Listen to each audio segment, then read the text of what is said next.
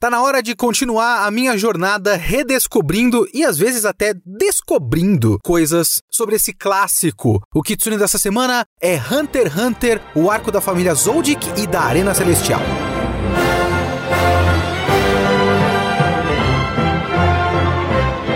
Olá, eu sou Leonardo Kitsune e o Kitsune da Semana é o meu podcast semanal para eu falar do que eu quiser, do jeito que eu quiser. A ideia é que toda semana tem uma review diferente que pode ser sobre qualquer coisa: mangá, anime, literatura, cinema, séries, videogame. Eu vi, eu li, eu quero falar, então é aqui que eu vou falar. Você pode comentar esse podcast mandando seu e-mail para leokitsune@gmail.com ou você pode colaborar no nosso projeto, na nossa campanha de financiamento coletivo do podcast. Na descrição deste podcast está o link do Catarse, catarse.me barra kitsune underline da underline semana. E se você entrar para nossa comunidade, você pode colaborar para o podcast continuar existindo, para ele continuar sendo o meu ganha-pão, o meu emprego, o meu trabalho principal e também poder comentar os episódios, conversar com todo mundo, conversar comigo diretamente, votar em temas futuros para o podcast. Então vai lá, clica aqui no link catarse.me barra kitsune underline da underline semana e colabora. Vambora! Esse podcast, meus amigos, esse podcast é patrocinado. Esse podcast tem uma publi. Olha que legal! Este podcast é um oferecimento da Promobit. Se você não está ligado o que é a Promobit, vambora. Porque é o seguinte, tá começando o carnaval de ofertas da Promobit. Este carnaval, não sei vocês, não sei o que vocês vão fazer, mas eu vou ficar em casa e vou ficar pesquisando oferta na Promobit, porque eu preciso, como vocês sabem, refazer todo o meu hardware aqui das minhas lives, da minha gravação do podcast e tudo mais. Então eu preciso de equipamentos eu preciso economizar dinheiro. E a Promobit é um aplicativo de ofertas. É uma comunidade com mais de 2 milhões de pessoas se ajudando e são pessoas reais que recebem ofertas e selecionam as melhores ofertas para recomendar essas ofertas para as pessoas. Então essa é a função do aplicativo. Você baixa o aplicativo, coloca alertas das coisas que você está de olho, recebe notificações de quando surgiu uma oferta desse produto, vê quais são as melhores ofertas, os melhores descontos e tudo mais e monta o seu orçamento e faz as suas compras. Eu estou nessa época de ter que fazer compras grandes em quantidade e a gente, né, faz a conta total e vê o que que vale a pena. Eu tô precisando, por exemplo, de um novo headset para as lives. Eu já coloquei alerta de fita de LED, lâmpada colorida, porque se a gente faz live tem que fazer iluminação gamer, né? Tem que ficar o fundo rosa. Então é obrigatório e eu quero fazer também. Poxa vida, eu quero. Eu preciso de um suporte articulado pro monitor aqui da cabine da gravação do podcast para facilitar a minha gravação. Tô pensando em trocar o meu mouse para aquele mouse ergonômico que você segura em pezinho, sabe? E tudo isso eu já coloquei os alertas, já tô de olho nas promoções, eu já baixei o aplicativo da Promobit e já tô de olho em tudo que eu posso fazer uma compra zona de uma vez assim, e o Promobit vai ser muito útil para mim. Então vai lá na descrição deste podcast, clica no link ali, que é o meu link patrocinado da Promobit e baixa o aplicativo. Quebra essa aí para nós, beleza? E também, obviamente, para você consultar as melhores promoções para fazer as suas compras e aproveitem o carnaval de ofertas, o carnaval da Promobit, economizando. E vamos lá, roda a marchinha! Oferta maravilhosa, achei na Promobit. Oferta maravilhosa, do jeito que eu sempre quis. Oferta maravilhosa, achei no app da Promobit. Oferta.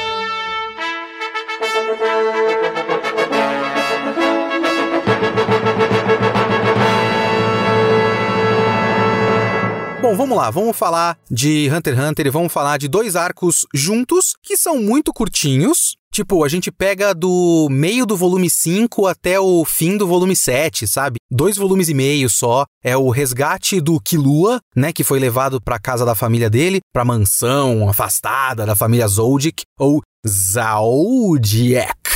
Essas grafias do Togashi são uma tristeza, né? E depois o arco da Arena Celestial. Eu estou chamando de Arena Celestial porque a edição da JBC chama de Arena Celestial. na minha cabeça sempre foi torre. Mas talvez seja só a gente que criou a ideia de torre celestial, porque é de fato uma torre. Mas o nome, pelo menos na localização oficial brasileira, Arena Celestial. E é engraçado, né? Porque, de certa forma, você tem um arco de resgate e um arco de torneio, mas os dois são arcos de treinamento, né? Então a gente já vê aí uma admirável economia narrativa do Togashi. Ele consegue realmente aproveitar momentos e otimizar processos para depois chegar no ponto que ele quer chegar mais para frente. Eu realmente, inclusive, continuo sustentando para mim essa ideia. Eu não acho que Hunter x Hunter é uma desconstrução do shonen de luta, que ele é, oh meu Deus, como é diferente. Porque eu não acho que ele é uma sátira, eu não acho que ele é uma paródia, eu não acho que ele é uma desconstrução, não é nada disso. Mas eu acho que ele gosta de estruturas menos convencionais do que o nosso comunzão do shonen de luta, Porém, ele está dentro desse meio e ele quer fazer alusão a essas coisas, então ele se utiliza dessas bases para depois sair e extrapolar essas bases. Então a gente já teve uma espécie de arco de torneio antes, que é o Exame Hunter. Aí agora a gente tem esse resgate que é curto e tem um outro arco de torneio. E no meio dessas duas coisas tem dois arcos ou três, sei lá, todo esse processo é um enorme arco de treinamento também, que são todas essas estruturas normais do shonen de luta. Ele fez isso, mas ele fez isso em sete volumes de todos os 36 até o momento de Hunter x Hunter. Então ele vai otimizando os processos dele para chegar num ponto depois. É isso que eu quero dizer com deixar para trás, não é? Oh meu Deus, como ele é melhor. Não, ele fez tudo. Agora depois disso tudo que a gente vai falar agora, ele vai fazer outras coisas. Eu não sei se eu tenho tanta coisa assim para comentar do arco do resgate do Killua. Mas assim, na longa coleção de coisas sobre as quais eu tinha uma ideia completamente distorcida em Hunter x Hunter, porque a minha memória é uma merda. O arco do resgate do Killua, lá da família Zoldyck, na minha cabeça, achava que ele era, um, muito mais longo e dois, muito mais pesado.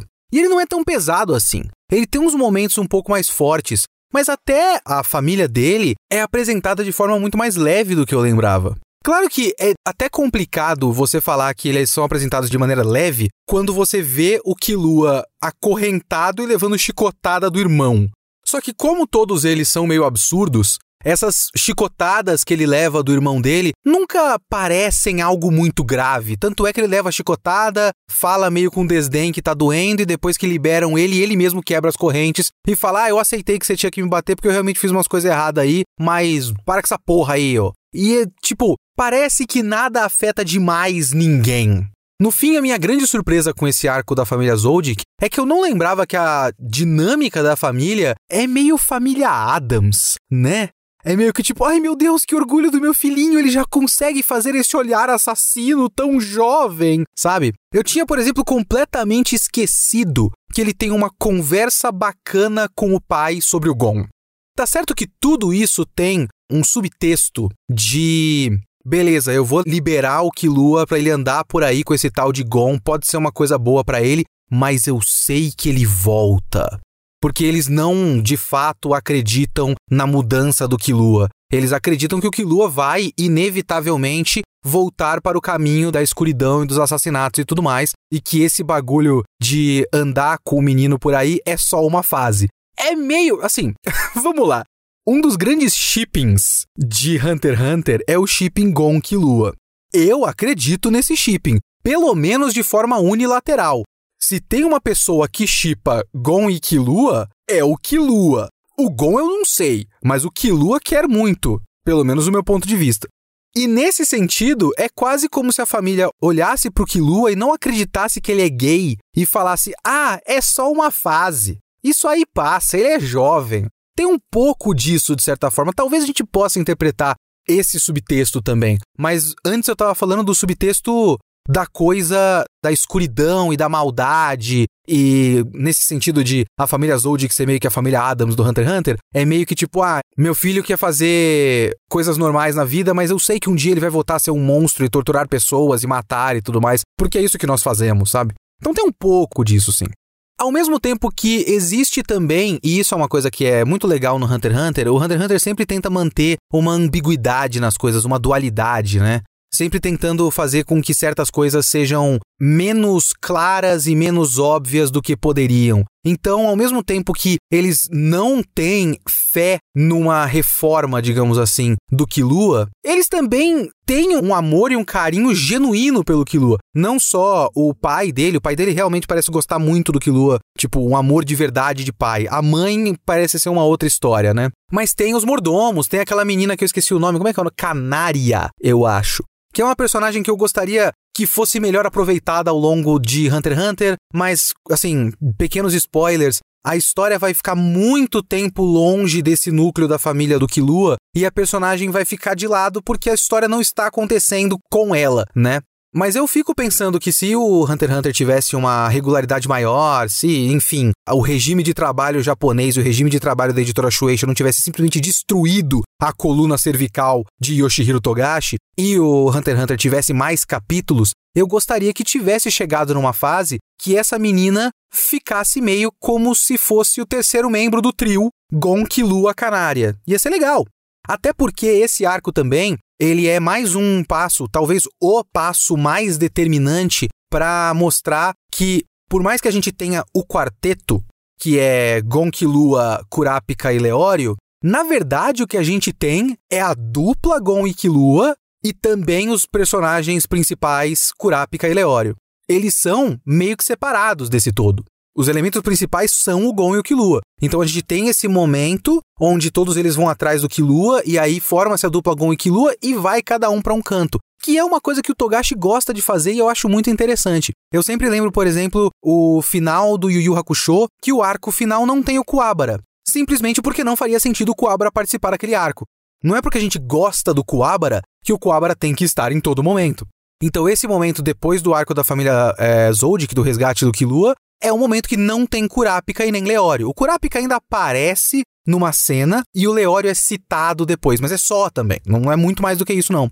E aí uma última coisa que é preparada nesse momento da família Zoldyck é mais uma daquelas coisas. Isso é um tema que eu vou o tempo todo abordar nesses podcasts, provavelmente, mas principalmente neste episódio é, em específico, é uma coisa que eu vou citar várias vezes, que é o fato de que, pelo menos nesse começo da história, o Togashi está preparando a ideia de que o mundo que ele criou é um mundo de enganação e mentira e truques e que sempre vai ter alguém querendo te fuder. Se tivesse um slogan na capa dos mangás do Hunter x Hunter, ele tinha que ser Hunter x Hunter. Todo dia sai de casa um malandro e um otário.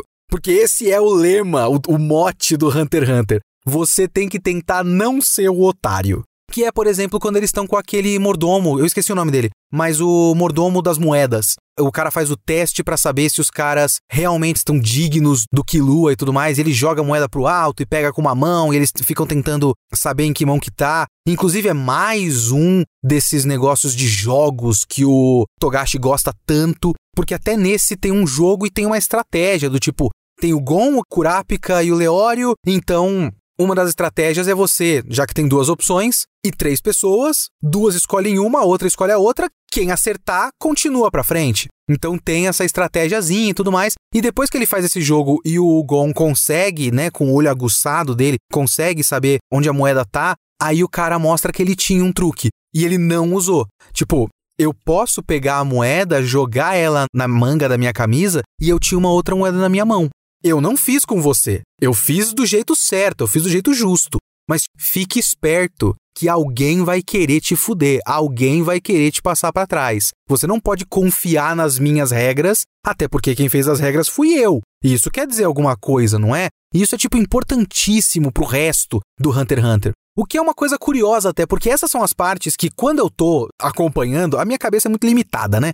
Eu tenho muita dificuldade de acompanhar esse tipo de história, essas coisas um pouco mais cheias de regras e cheia de partes que se movem e tal. E aí o Hunter x Hunter às vezes me complica um pouco. Mas essas são as partes mais legais do Hunter x Hunter. Luta em si não é exatamente o que eu procuro em Hunter x Hunter, apesar de ter várias lutas legais. O que é curioso porque o próximo arco é basicamente um torneio de artes marciais. É um arco de lutas em sequência. Do jeito do Togashi, do jeito do Togashi. Mas ainda assim, ele é razoavelmente direto ao ponto. Porque se antes você teve o arco do Exame Hunter e o Exame Hunter era cheio de truques, cheio de regras que na verdade tem alguma coisa que vai te pegar no pulo e que te coloca numa situação complicada e tal. O torneio da Arena Celestial é você luta, se você ganha, você sobe um andar. Acabou.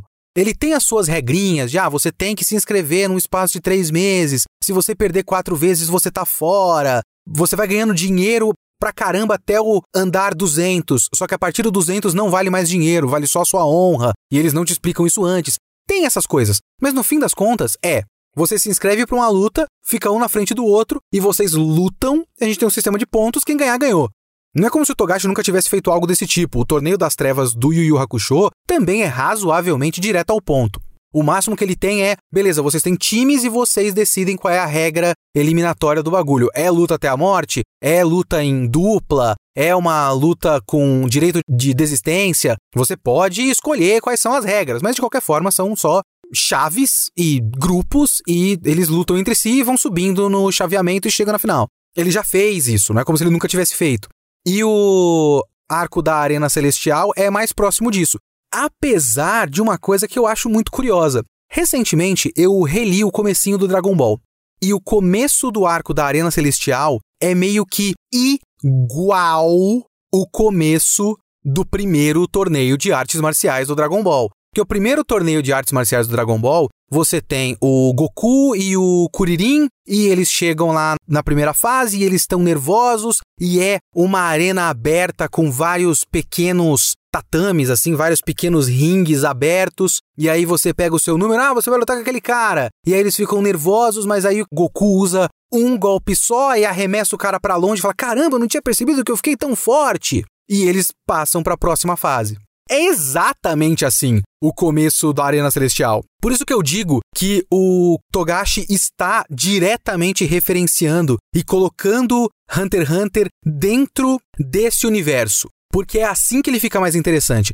Parte da graça de Hunter x Hunter passa pelo fato de que ele fica mais interessante se você pensar nele como um shonen de luta e a partir daí ver o quanto ele é diferente da média do shonen de luta. E para isso ele faz basicamente o começo do torneio do Dragon Ball. É igual, é a mesma coisa. Então a parte arco de torneio do arco da Arena Celestial acaba sendo a parte menos interessante no sentido de que ela é muito direta ao ponto e o máximo que tem é uns arrombados aí. Eu tinha completamente esquecido da existência daqueles três bucha. Como é que é? É Guido, Riluberto, Sadaço. Esse maluco. Eu não, não, lembro nem quem é quem. Acho que Guido é o cara dos peões. E Sadaço talvez seja o cara da cadeira de rodas, dos chicotes elétricos. Se eu não me engano, Riluberto, se eu estou acertando os nomes aqui, nem luta. Eles também são mais um desses personagens criados para mostrar que sempre tem algum filho da puta por aí, né? Porque não tem só luta justa. Tem os caras que se aproveitam de situações e sequestra a criança e obriga o cara a lutar antes da hora e tudo mais. Então, o Togashi gosta muito de fazer com que situações simples acabem se complicando porque alguém quer ser arrombado. Então ele criou esses três arrombados. E eu tinha completamente esquecido desses três arrombados, sinceramente. Mas faz sentido, né? Porque na minha cabeça tem o, o Gon, o Killua, o Hisoka e o Castro. Mas assim, o Gon e o Killua têm que lutar com alguém antes do Gon lutar com o Hisoka. Mas essa é a parte de torneio. E essa, como eu falei, não é a parte que mais interessa nesse momento para mim. Porque o principal deste momento é que essa é a hora que a gente aprende a existência do NEM. E quando eu falo que o Togashi é inteligente pra caralho, é porque ele tem essa sagacidade de se utilizar de uma economia narrativa para juntar coisas e fazer com que a gente atravesse etapas de maneira muito mais interessante do que apenas vamos parar essa história para eles treinarem por fora e depois voltarem para a história. É muito mais legal a maneira como ele usa. Porque ele precisa explicar o NEM, ele precisa fazer com que esse elemento essencial da experiência Hunter x Hunter já apareça logo. Mas ele não pode simplesmente fazer com que alguém explique para eles que o NEM existe e tudo mais. Ele vai juntando processos. E ele faz isso no meio de um arco de torneio e também ele faz com que a explicação do NEM, né, o treinamento do NEM, acabe virando uma corrida contra o tempo. Por exemplo, Eles chegam no andar 200 e tem o Hisoka, e o Hisoka bloqueia o caminho deles. E eles têm um limite de tempo, que é o limite de tempo para poder se inscrever e entrar no do centésimo andar. Para passar dessa barreira que é o Hisoka, eles precisam despertar o Nen. Esse bagulho é meio bobo quando você para para pensar em qualquer outro contexto. Mais uma vez, vamos relembrar os melhores defeitos de Hunter x Hunter. Como eu sempre digo há anos, e esse era um trecho que eu não me lembrava, mas como eu sempre digo há anos, o Togashi pega coisas que seriam defeitos em outra história, em outro contexto, nas mãos de um roteirista pior e faz com que seja bom. Porque o que ele fez aqui não é diferente na base da ideia daquele momento lá do arco de Namekusei, do Dragon Ball Z, que os caras, acho que é o patriarca de Namekusei, desperta o poder do Gohan e do Kuririn, coloca a mão na cabeça e faz um Mas isso, lá no Dragon Ball Z, desde que eu era pivete, eu olhava para esse bagulho e falava, caralho, talvez não com essas palavras, talvez eu não tivesse o vocabulário, mas eu olhava e falava, caralho, mas que conveniente, né? Que bagulho fácil. Eles estavam com dificuldades nas lutas, eles chegam num cara e o cara fala: então eu vou deixar vocês mais fortes. Ele usou Rare Candy, sabe, do, do Pokémon. Tipo, ah, eu achei 17 Rare Candy pelo jogo, então ele tá no nível 10, agora tá no nível 27. Aí eu passo de 3 ginásios de uma vez. Em Dragon Ball Z é conveniente. Em Hunter x Hunter, esse despertar, ele é primeiro um risco de vida, porque o cara fala, ó, eu vou começar um processo aqui e normalmente pessoas morrem. Então, vamos ver se vocês conseguem. E eu só vou fazer isso porque senão vocês não conseguem se inscrever no bagulho e vocês não conseguem continuar com seus objetivos. Então ele cria uma corrida contra o tempo, ele cria um risco de vida, e quando ele faz o despertar do poder conveniente e eles conseguem passar por essa aprovação, isso não é um momento conveniente, não é um momento, ah, que fácil, que chato, que roubado. É uma recompensa a gente se sente recompensado lendo esse momento. É um bom momento. Que nas mãos de um roteirista menos competente seria um momento bosta. Seria um, um negócio que o cara tirou do cu, a gente ia chamar de protagonismo e ia ficar puto. Mas o Togashi é o Togashi. Quanto ao NEM especificamente, outra coisa que eu preciso ressignificar na minha cabeça é que o NEM é menos complicado do que eu me lembrava. A minha complicação com o NEM é que eu não consigo lembrar os nomes. Porque tem o Ren, o Ten, o Hatsu, o Gyo, e eu nunca lembro qual que é qual. Tem aqueles seis tipos de NEM e eu nunca lembro qual que é relacionado com qual, porque tem lá um diagrama, né? Porque tem aquelas coisas tipo o cara que tem o tipo de NEM de intensificação, que tem mais facilidade de também desenvolver poderes relacionados com emissão e transformação, mas não vai conseguir fazer poderes de materialização com certa facilidade. E tem todo aquele diagrama, e eu tô falando isso com precisão porque eu tô com o mangá aberto aqui. No próximo podcast já vou ter esquecido completamente essa porra. Eu sei que existe materialização, emissão, que tem o poder de caráter especial e tudo mais. Eu sei, mas eu não lembro a relação entre um e outro. Eu nunca lembro. E eu nunca lembro qual que é qual daqueles tipos de etapas de utilização do NEM. O TEN, o Hatsu. Um que sempre ficou na minha cabeça é o Gyo, que é o de colocar o NEM no olho e conseguir perceber melhor as coisas. O Gyo eu lembro, o resto eu não lembro. Mas eu gosto que o próprio Togashi brinca um pouco com isso ele vai explicando pra gente o bagulho didaticamente, processualmente, né?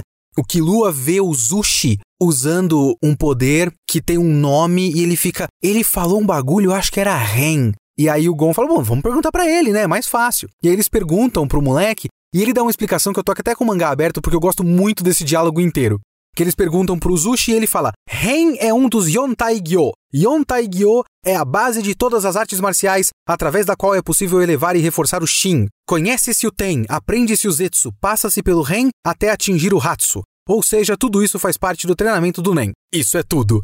E ele fala isso como se, né, fosse super simples. Os caras, mas eu não entendi porra nenhuma. E então ele tá brincando com o fato de que são um monte de nome. E se você jogar um monte de nome na sua cara, ninguém vai entender porra nenhuma. E depois disso ele vai lentamente explicando, e obviamente que eu não vou lembrar de porra nenhuma. Mas tem uma parte desse processo que eu acho muito legal, muito interessante.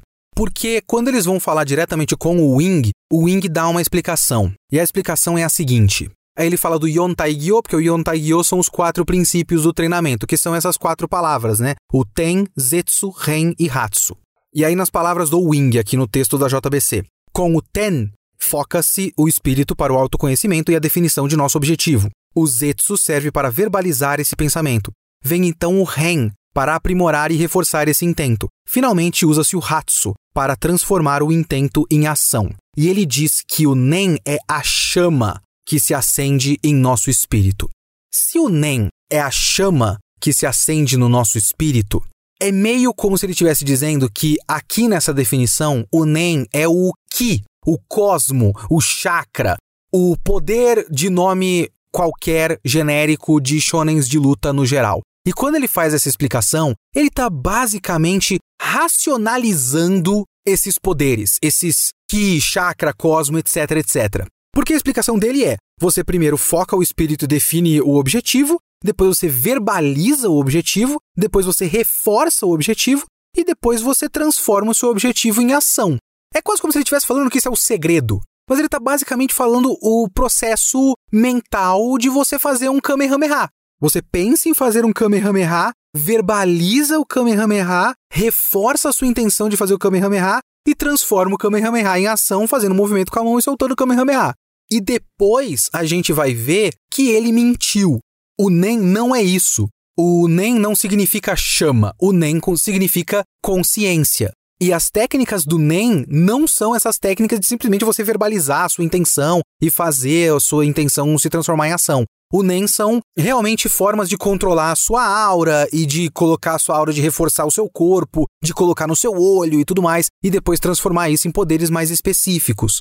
E isso tudo em relação com a sua própria personalidade, com uma tendência natural sua que também foi moldada por coisas da sua vida e tudo mais que é meio que uma manifestação, através do seu poder, de quem você é.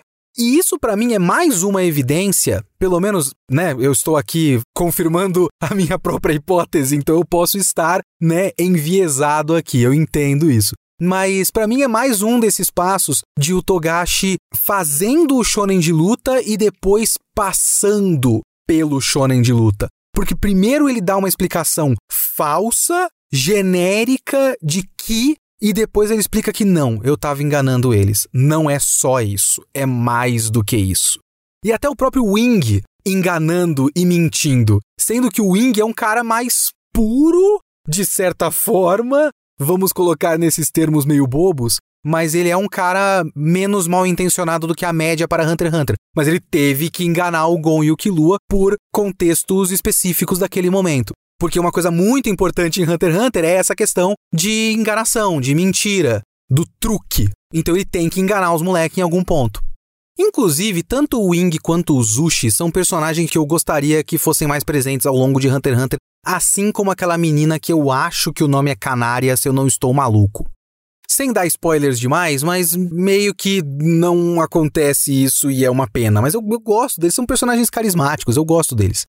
E é até engraçado como parece que ele está preparando para que eles sejam personagens importantes ao longo da história, mas Hunter x Hunter não funciona dessa maneira, né? Então não, não é isso que acontece.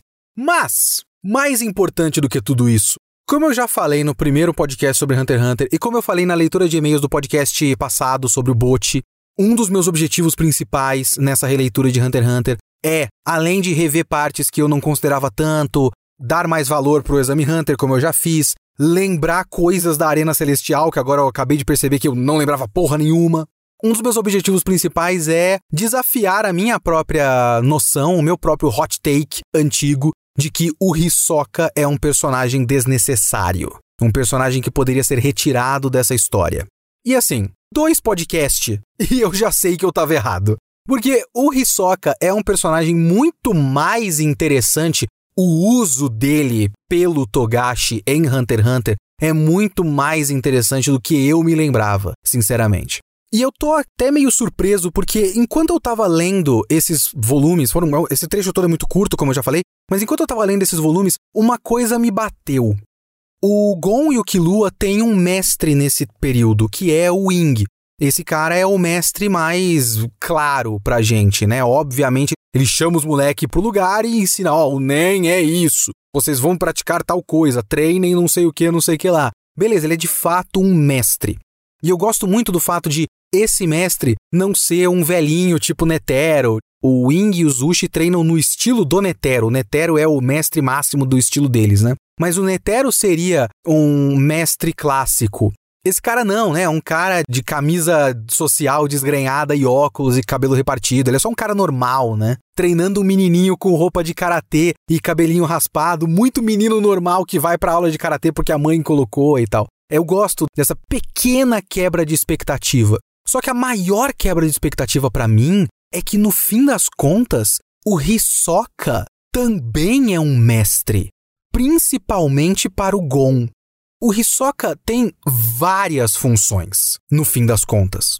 Porque o Hisoka realmente meio que vai sendo o elemento mais imediato que puxa a história para frente. E é por isso que o Leório acaba tão deslocado. Talvez o Leório seja um grande problema de Hunter x Hunter, porque ele é meio que pouco integrado ao resto da narrativa. Eu não acho um grande problema, nunca me parece, a sensação não é de que é um grande problema. Mas se você analisa meio friamente, meio distante, talvez você olhe para ele e fale: "Cara, muito estranha a existência desse personagem nesse contexto". Mais uma vez, o Togashi é um roteirista bom o suficiente para não passar essa sensação. Então ele faz com que fique natural. É um cara que eles conheceram no Exame Hunter e eles gostam um do outro, eles são amigos e tudo mais. Eles não precisam necessariamente todos estarem ligados um ao outro intrinsecamente pelo roteiro. O que é legal, existe uma naturalidade nisso. Só que comparado com os outros, ele é muito separado disso. Porque, primeiro que o Hisoka é muito amigo do Ilume e o Ilume é o Hisoka do Killua, né? Então tem esse elemento ele é o rival direto físico do Gon. E ele também está ligado, aparentemente, a Genei Ryodan, do Kurapika. No fim do Exame Hunter, a gente fica sabendo, né, na passagem do Exame Hunter para a Arena Celestial, que o que o Hisoka falou pro Kurapika foi o negócio da aranha e uma data em um lugar. Então, lá atrás, antes de tudo isso que eu tô falando aqui, já foi preparado o próximo arco, que é o arco de Yorkshin. Ele falou: a aranha vai estar tá em tal data na cidade de Yorkshire. Lá você me encontra e você vai ter o que você quer. Então, tanto o Kurapika quanto o Gon já têm um objetivo final, né, um ponto específico, uma data e um local, que vai separar os dois temporariamente para juntar os dois depois num arco só. E quem faz isso, o catalisador disso é o Hisoka. Então o Hisoka ele serve para isso, ele serve para ir puxando os personagens e fazendo com que a narrativa ande para frente, porque senão eles estariam perdidos. O Gon ia ficar tipo, tá, vou achar o meu pai, o que, que eu faço agora? Eu vou andar a esmo na floresta até que algum dia eu tope com ele? Não, ele tem o Hisoka para ir puxando. Essa é uma das principais funções do Hisoka. Só que no arco da Arena Celestial, ele tem uma outra função extra, porque ele encontra o Gon lá de qualquer forma. E ele tem uma função de ser, se a gente olhar para a Jornada do Herói, digamos assim, ele é tanto o encontro com o mentor quanto a travessia do primeiro limiar. Ele se dá essa função para o Gon. Então ele conduz o Gon. Tem momentos na luta deles na Arena Celestial que ele ensina o Gon, ele dá dicas para o Gon. E ele também se coloca como esse limiar, como naquele momento que ele senta no chão e fala: vocês não vão passar daqui enquanto não aprenderem o NEM. Então ele meio que se deu essa função de ser essa barreira para eles. E quando ele se dá essa função, ele também se coloca como uma espécie de mestre, para mim. Ele também é um cara que está ensinando para eles que existe essa barreira. O Gon aprende tanto com o Wing quanto com o Hisoka, com a diferença de que o Wing tá preocupado que ele tá criando monstros. Porque ele percebe que os dois moleques são, tipo, talentosos demais e têm tendências ruins. Tanto o Killua, que é literalmente um assassino, quanto o Gon, que tem as tendências autodestrutivas dele. O Wing meio que tenta conter, enquanto o Hisoka quer muito que o Gon vá pra frente. O Hisoka incentiva, o Hisoka coloca lenha na fogueira, enquanto o Wing tá tentando apagar o fogo porque ele tem medo das consequências. A outra função dele nessa história é que ele também é um importante ponto de referência tanto para a gente quanto para o Gon e o Killua, principalmente para o Gon nesse ponto, né? Mas pro Gon e pro Killua em conjunto, porque acaba que eles são um, uma duplinha muito forte, né? Porque a gente vai aprendendo como funciona o Nen E quando você começa a entender como funciona esse poder e tudo mais, até depois de passar por aquela primeira fase que o Wing engana eles de como funciona o poder, etc, etc, você acaba instintivamente pensando que esse é um poder de soltar Kamehameha. Só que aí você vê o Hisoka. E aí você percebe que o poder do Hisoka não tem nada a ver com Kamehameha. O poder dele é a Bandigam, que tem as propriedades tanto de chiclete quanto de borracha, né? E aí você começa a ver como ele utiliza o poder dele. E você começa a perceber que todo o poder dele é um poder de enganação, é um poder de truque. Então ele é um exímio lutador, ele é muito forte, muito ágil, é um guerreiro nato. Só que ele não criou, e aí você percebe essa, essa coisa também, que você meio que cria o seu poder para você do jeito que você quiser, né? Ele não criou um poder para ele de deixar a mão dele muito grande e ele dar um socão, sabe? Ele criou o poder mais idiota do mundo, que é eu faço um elástico, um chiclete que gruda. E com isso, ele faz umas 30 coisas diferentes por luta, que ensina pra gente que essa é a tônica de Hunter x Hunter. Os poderes em Hunter x Hunter são poderes de truque, poderes de coisas muito específicas que você de início acha que só podem ser usadas em situações muito específicas, e é por isso que os personagens são interessantes, porque eles precisam ser criativos numa série de situações diferentes. Mas o Hisoka ensina pra gente, mais uma vez, mais um passo, assim como foi o Exame Hunter, assim como foi o cara das moedas lá na família Zoldyck, que uma coisa muito importante em Hunter x Hunter é a enganação, a mentira, o subterfúgio. É por isso que é importante que o grande rival do Gon seja um mágico, um palhaço mágico, porque ele é o cara do golpe de vista. Não é um rival pro Gon, que é um cara muito forte, um brucutu, e ele tenta dar soco e não faz nada não é o Toguro. E eu não tô aqui criticando Yu Yu Hakusho. Eu amo Yu Yu Hakusho. Eu acho que eu gosto mais de Yu Yu Hakusho do que de Hunter x Hunter, mas eu já vi Hunter x Hunter tantas vezes que talvez hoje já tenha invertido. Mas enfim, é complicado porque nostalgia, né? O viés da criação, da saudade, enfim, eu tenho muito carinho por Yu Yu Hakusho. Mas o Hisoka não é um Toguro. O Hisoka é um cara que usa o poder dele para enganar. Quando eu fico vendo essas coisas, eu fico sempre pensando em Jojo, que é contemporâneo, né? Jojo existia há muito tempo antes de Hunter x Hunter. O primeiro Jojo estreou em 87, eu acho que o Yu Yu Hakusho estreou em 91, e o Hunter x Hunter eu acho que é de 97, então, ou alguma coisa do tipo. Então o Hunter x Hunter é 10 anos depois da estreia, no mínimo, do Jojo. Mas eu realmente acho que o espírito é diferente, porque por mais que Jojo também seja uma história que nem todo poder é de soltar raio pela mão, como vários shonens de luta acabam se tornando, tipo, você pega um Naruto, e eu tenho saudade do tempo que Naruto era isso. Do tempo que você tinha uma luta do Shikamaru, que ele engana a menina com um buraco no chão para fazer a sombra dele passar por baixo e pegar um outro negócio e bater atrás dela, sabe? Isso foi completamente deixado para trás com o tempo em Naruto e virou, de vez em quando, luta de raio pela mão e de vez em quando luta de bicho gigante de energia.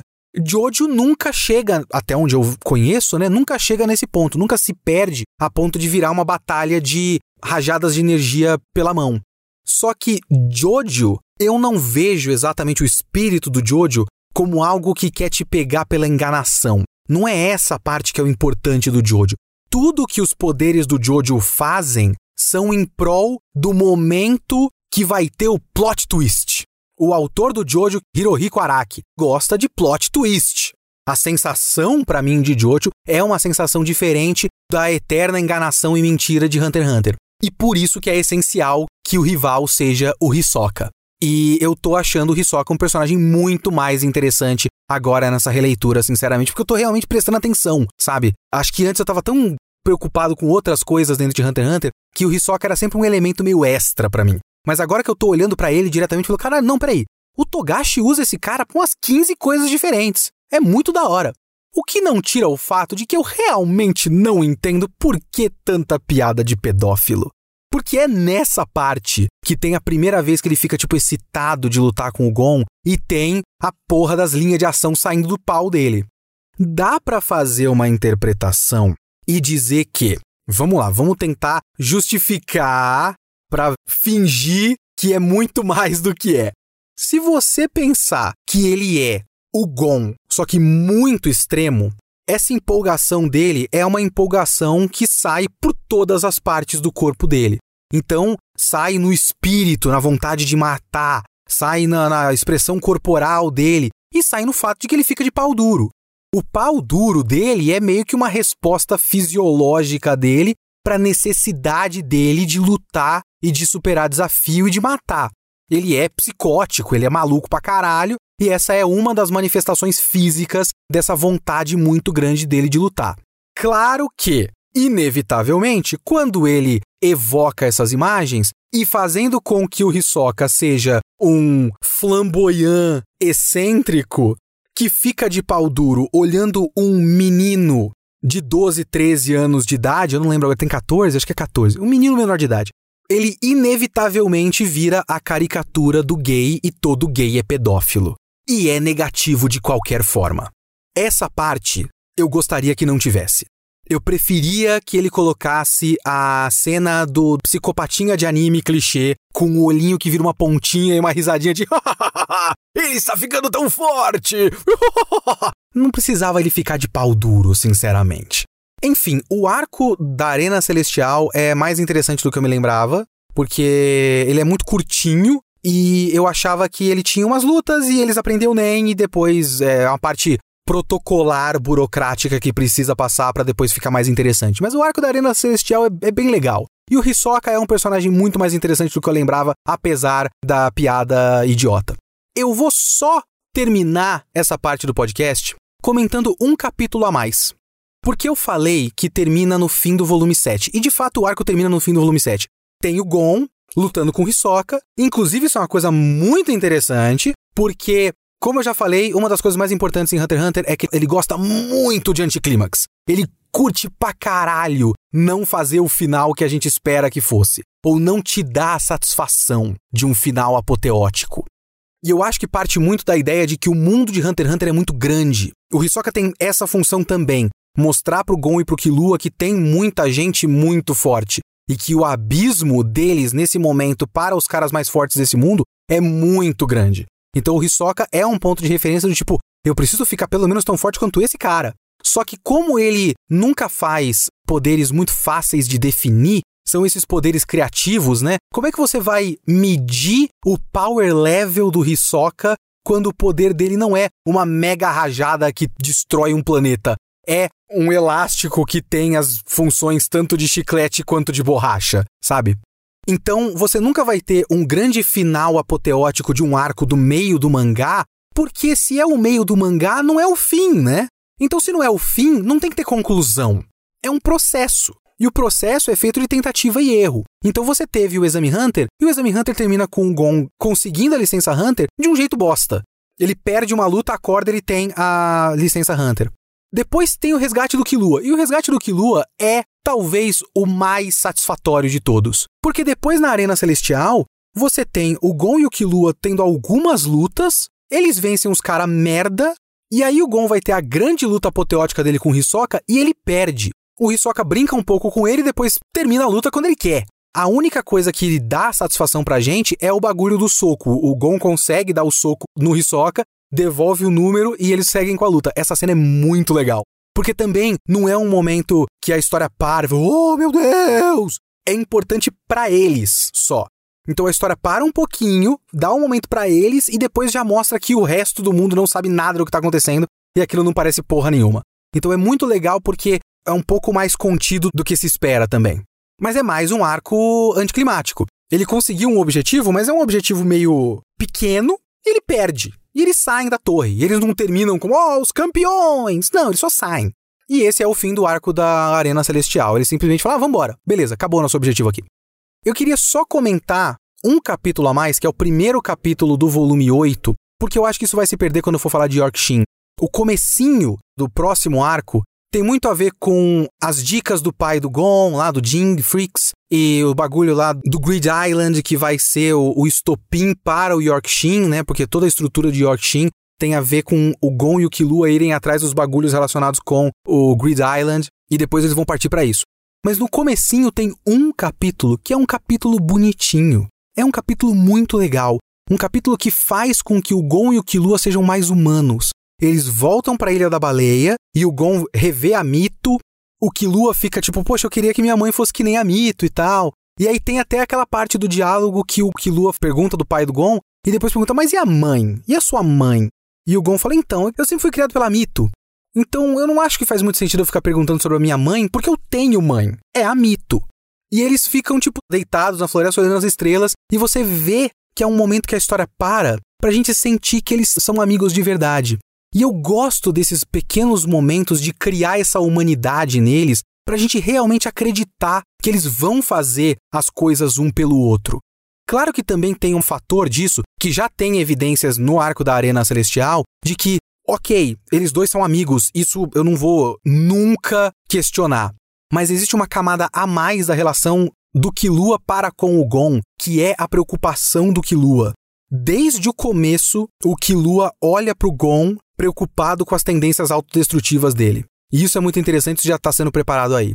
Mas a gente precisa acreditar nisso, precisa acreditar que eles se gostam. E até esse momento é meio que uma decisão, eu não sei se é nesse capítulo mesmo, se é um pouquinho para frente, mas é um momento que eles fazem, que eles tomam meio que a decisão do tipo, o Killua não tem um objetivo na vida. O Gon tem o objetivo de achar o pai dele. Mas assim, o legal é que eles estão juntos e eles olham um pro outro e falam, cara, não é legal a gente estar tá junto? A gente não gosta de andar por aí, a gente não gosta de fazer as coisas junto, a gente não é amigo, não é da hora. Então esse vai ser o nosso bagulho. A gente vai continuar juntos. Eu vou tentar achar o meu pai e você vai tentar achar o que te move, vai tentar achar o objetivo para sua vida. E isso até quando a gente para para pensar na grande discussão de será que Hunter x Hunter já não devia ter acabado? Não, não por causa desse capítulo. Porque enquanto eles estiverem juntos, a história está existindo porque a história é a história desses dois caras juntos. E eu acho esse momento muito bonitinho. E eu acho que esse momento é um ótimo momento de passagem para as próximas fases. A gente terminou o speedrun de shonen de luta do Togashi. Ele já fez dois arcos de torneio, já fez basicamente dois arcos de treinamento, já passou por várias referências, já fez o Gon pescar o peixe do Goku, já fez o Gon passar pelo torneio de artes marciais, já fez um monte de coisas e já fez essa amizade bonita e já mostrou que, ó, essa é a história. Esses dois moleques juntos fazendo coisas. A partir daí, ele vai fazer outras coisas completamente diferentes disso tudo. E isso eu acho muito interessante, muito fascinante. E assim, eu não achei que eu fosse gostar mais de Hunter x Hunter nessa releitura, mas eu estou gostando mais de Hunter x Hunter nessa releitura, porque é simplesmente muito bom.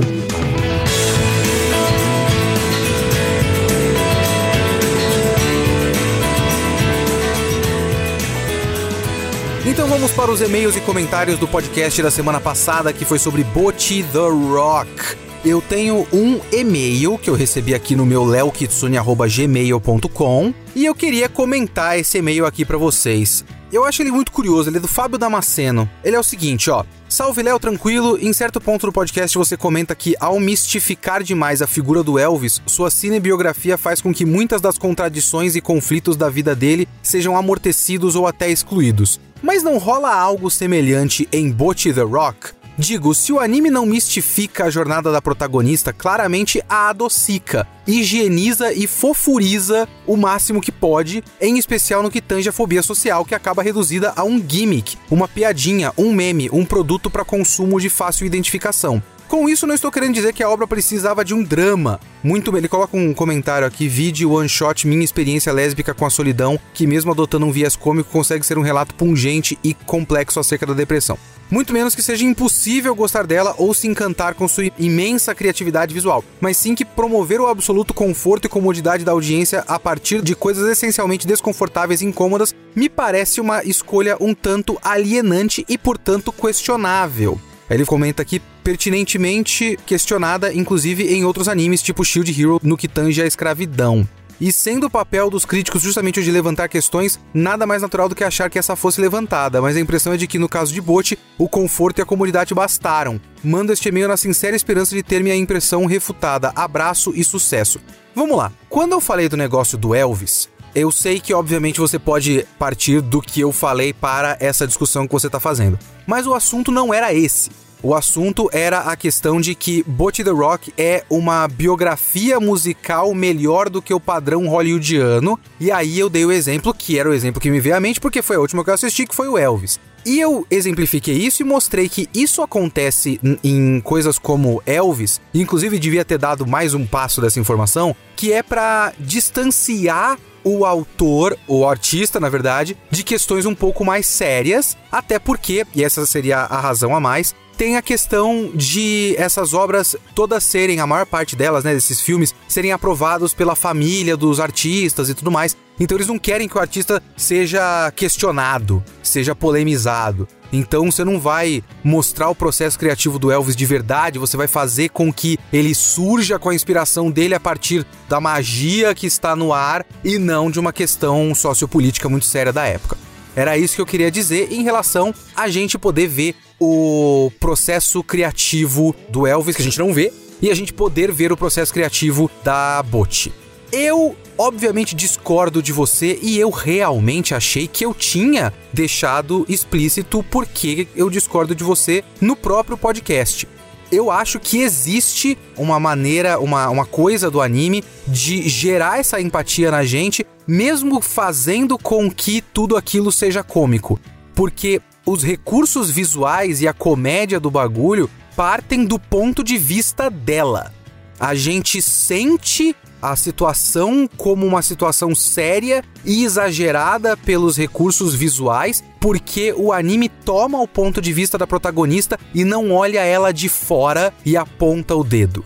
É realmente uma coisa vista de dentro e a gente consegue tirar a comédia disso, mas também sentir aquela sensação. Eu não acho que a gente tá objetificando a tristeza e a fobia social dela. É uma maneira até mais eficiente do que um dramalhão de fazer com que a gente sinta o que ela sente. É isso que eu acredito que Bot faz e é isso que eu tentei deixar claro no podcast. Inclusive, eu vou ler um comentário que veio no Discord dos apoiadores aqui, que é exatamente isso que eu quero dizer. É um comentário do Sr. Bromélia, esse é o nick da pessoa aqui no Discord. Vendo Bot The Rock, eu inevitavelmente acabava por ficar comparando ele ao outrora queridinho anime de comédia sobre uma garota com problema de traquejo social e de suas desventuras, Watamote. E por que eu gosto de um e não do começo do outro, mesmo eles sendo teoricamente bem parecidos? Eu acho que cheguei mais ou menos a uma resposta. Um dos meus maiores problemas com o começo de Watamote, o mangá, eu nunca vi o anime, é que ele apresenta a narrativa por um ponto de vista sem um mínimo de empatia com a protagonista, que não está minimamente investido no quão pouco ela é capaz de interagir com outras pessoas, e portanto vê com bem pouca boa vontade suas tentativas de se relacionar com outras pessoas. Ele também faz um esforço de constantemente adicionar traços de personalidade negativos numa tentativa de drenar qualquer tipo de empatia que você possa ter com ela. No fim, esse começo de Watamote é completamente marcado por um voyeurismo meio cruel, em que o mangá está constantemente enquadrando a protagonista como uma personagem patética, não digna de empatia, no qual você acompanha não para torcer pelo sucesso dela, mas para alimentar o seu Schadenfreude, Schadenfreude, é, fala bem alemão pra caralho, ao vê-la falhar. Eu constantemente sentia como se a narrativa estivesse fazendo bullying com a protagonista. Bot The Rock, por outro lado, está imerso dentro da Bot. Toda a situação do anime é indissociável da perspectiva dela sobre o que está acontecendo. Ao mesmo tempo, ele nunca valida nenhuma dessas perspectivas dela. Eu vou ser honesto, eu não sei dizer em detalhes o porquê disso, mas fica muito claro para mim que o humor da série vem de um lugar de empatia, de entender as dificuldades da Bot. Tanto que muito do humor da série relacionado à ansiedade social da Bot vem não de algo que ela faz, mas no processo que precede a ação. A graça da Bot entrar na loja de música fazendo headbang não vem do headbang em si, mas do fato dela se sentir intimidada dentro do ambiente da loja de música e, por consequência, querer ser vista como alguém que não fala com os funcionários que o deixam nervosa, que por consequência faz ela pensar na ideia de ser alguém que entra numa loja de música fazendo headbang, mostra para as pessoas esse sentimento. E a natureza dessa necessidade dela, de qual imagem ela quer mostrar, é o cerne do que faz Bot The Rock. Se a piada se resumisse a Bot quer ser vista como alguém que entende de música e entra fazendo headbang na loja, não só seria menos engraçada, como tira o elemento de conexão com o espectador, fazendo com que ela deixe de ser alguém que você se identifica para alguém que você humilha. Enfim, eu não sei se deu para passar o ponto que eu queria, mas meio que para mim o grande acerto de Bot The Rock é conseguir contar a história que ele conta sem nunca deixar o espectador sair da identificação pro julgamento. Eu concordo com tudo, é o que eu tentei dizer no podcast. Eu acredito, inclusive, que eu disse isso no podcast, mas é aquilo, né? Às vezes a gente tá com uma ideia na cabeça e acha que tá passando de uma maneira muito clara e não passou 100% clara essa ideia. Então é sempre interessante ler os comentários que discordam, os comentários negativos, para entender que, tipo, peraí, tem uma coisa aqui que eu quis dizer que não foi entendida do jeito que eu gostaria, e isso é uma falha de comunicação que a culpa é minha, no caso. Então, muito obrigado pelo comentário, senhor Bromélia, e muito obrigado pelo seu e-mail, Fábio Damasceno. Continuem mandando e-mails discordando do que eu falo para a gente poder continuar conversando aqui. Se vocês querem comentar no Discord, vão lá em catarse.me barra kitsune underline da underline semana. Mandem esses comentários grandões, legais aqui, que eu gosto dessas discussões sobre o podcast lá no Discord dos apoiadores, porque no apoiando o Kitsune da semana você tem acesso ao Discord, pode fazer votação dos temas e tudo mais. Ou você pode mandar o seu e-mail para leokitsune.gmail.com.